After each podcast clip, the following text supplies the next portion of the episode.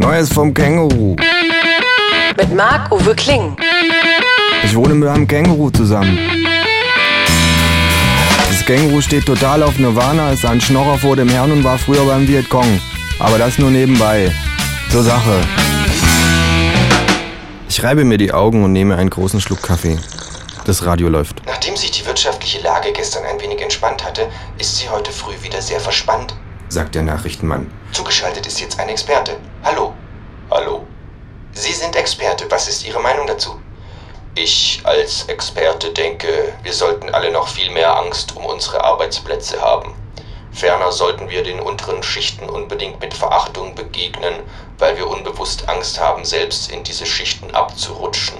Schließlich sollten wir die Schuld an der Misere nötigenfalls Randgruppen zuschieben.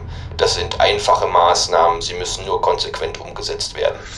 Ich nehme noch einen großen Schluck Kaffee. Verstehe sagt der Nachrichtenmann. Ein Sprecher des neu gegründeten Ministeriums für Produktivität erklärte gestern, produktiv sei, was Arbeit schafft. Und dies das Känguru stürmt in die Küche, schaltet das Radio aus, knallt einen Schreibblock nebst Stift auf mein Frühstück, zieht die Eieruhr auf und ruft: Los, los! Jetzt hat jeder von uns fünf Minuten, um sich seine Geschäftsidee der Woche auszudenken. Ich seufze. Ah. Was hast du denn? fragt das Känguru. Ach, sag ich. Na was? Willst du das wirklich wissen? Na klar. Ich dachte gerade, jeden Morgen. Wirklich jeden Morgen. Ich seufze. Ah, muss man aufstehen. Die Gesichtszüge des Kängurus entgleisen. Der Stift fällt aus seiner rechten Pfote. Es lässt den Kopf hängen und starrt auf den Boden. Jeden Morgen, sage ich kopfschüttelnd. Einige Minuten sitzen wir schweigend in der Küche. Weißt du, dass du manchmal etwas unglaublich Deprimierendes an dir hast? Fragt das Känguru.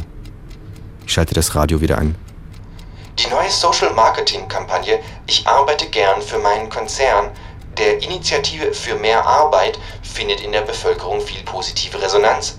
Laut einer Umfrage des German Institute for Manufacturing Consent, GIFMC, unter repräsentativ ausgewählten Mitarbeitern des German Institute for Manufacturing Consent, GIFMC, würde 69% der Bundesbürger lieber einen entfernten Verwandten verlieren als ihren Arbeitsplatz.